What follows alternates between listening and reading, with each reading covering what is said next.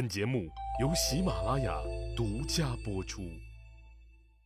上一集里，我说到了晋厉公大惊失色，赶紧把栾书叫过来求证的事儿。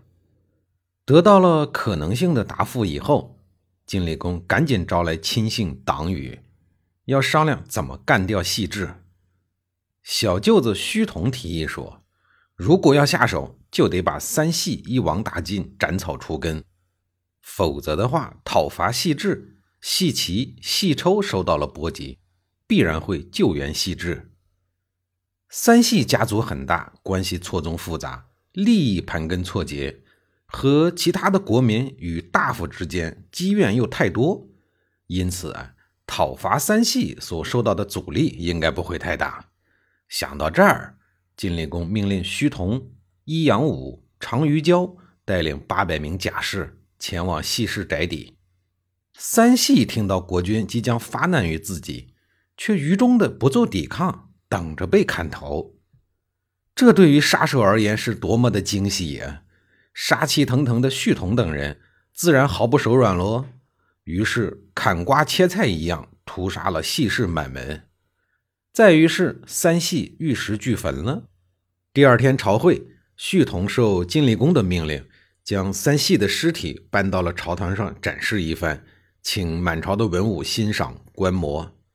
一片唏嘘之时，胥童、常于交俩人又迅速地将栾书、荀英给逮捕了。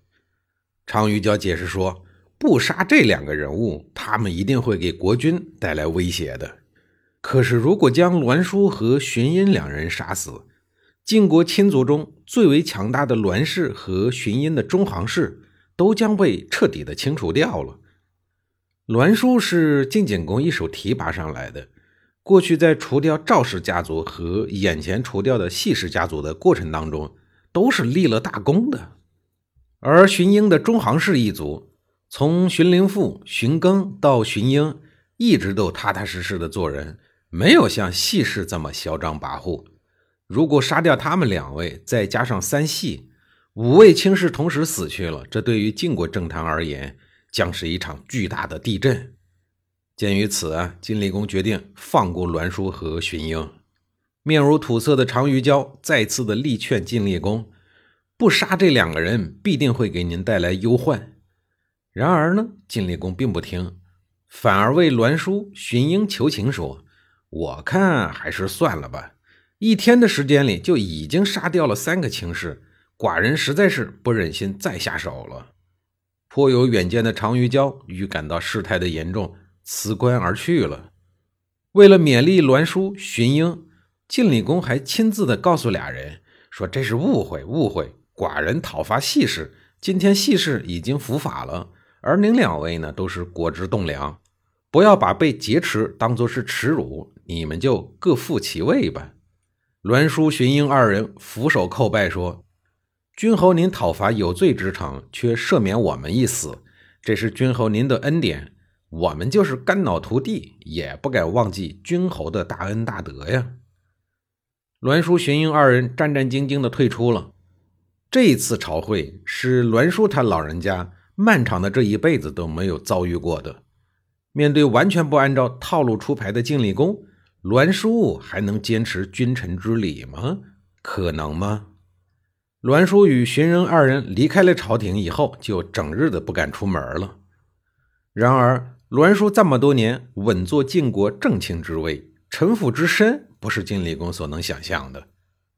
栾书配合晋国公室灭赵氏和三系家族，不过是想借刀杀人，但是这一次差点送了自己老命的经历，让栾书突然意识到，这原本就不是家族之间的斗争。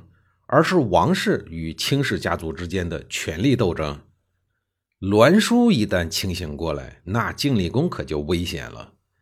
相反，自诩功勋彪炳的晋厉公，带着新官上任的胥童等亲信大夫们，到处的溜达，四处的寻欢作乐。在家赋闲的栾书终于忍无可忍，找来了荀英商量大事。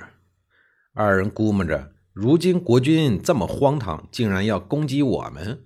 我们还不如先发制人，等到胥童等人掌了权，晋厉公羽翼丰满的时候，我们就真的难以保住自己家的宗庙了。荀英很快就被栾书说动了，俩人决定铤而走险。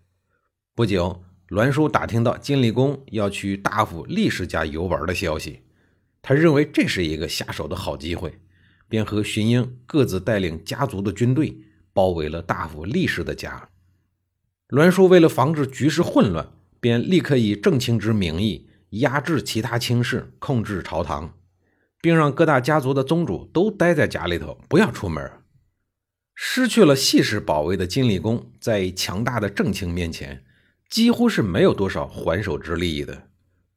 栾书控制了局面以后，首先杀死了徐同，以标榜自己惩恶除奸的决心。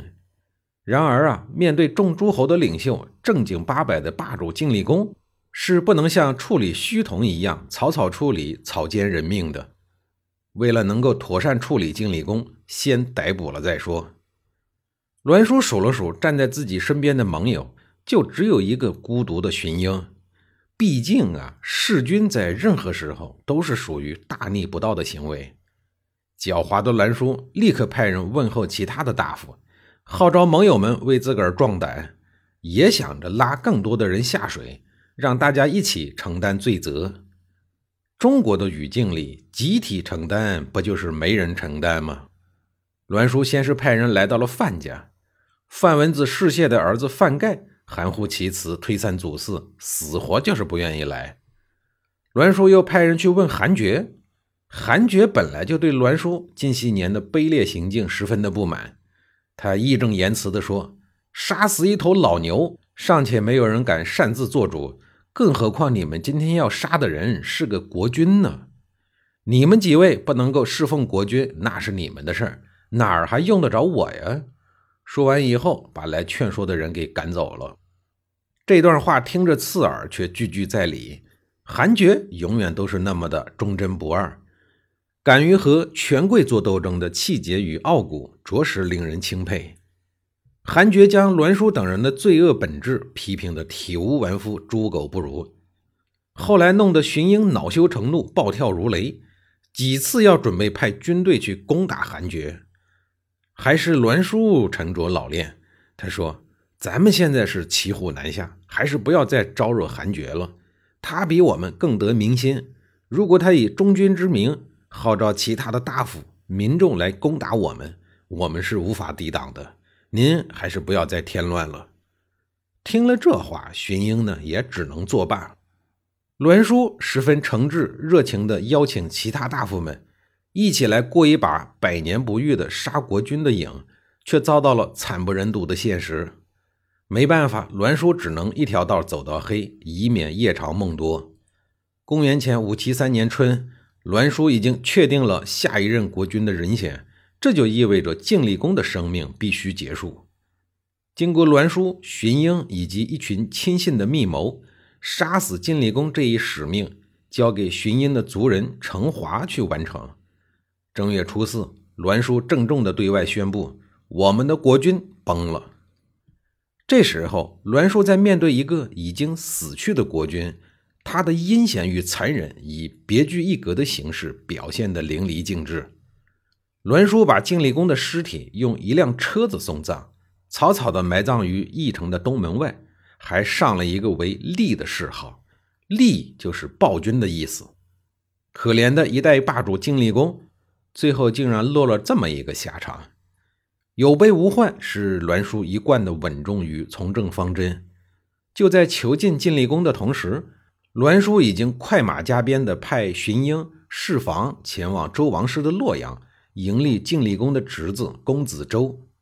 这等好事儿，公子周自然高兴地接受了。最后和荀英、释防一同踏上了回国的旅途。下一集里，我给您开讲公子周，也就是少年霸主晋道公的事儿。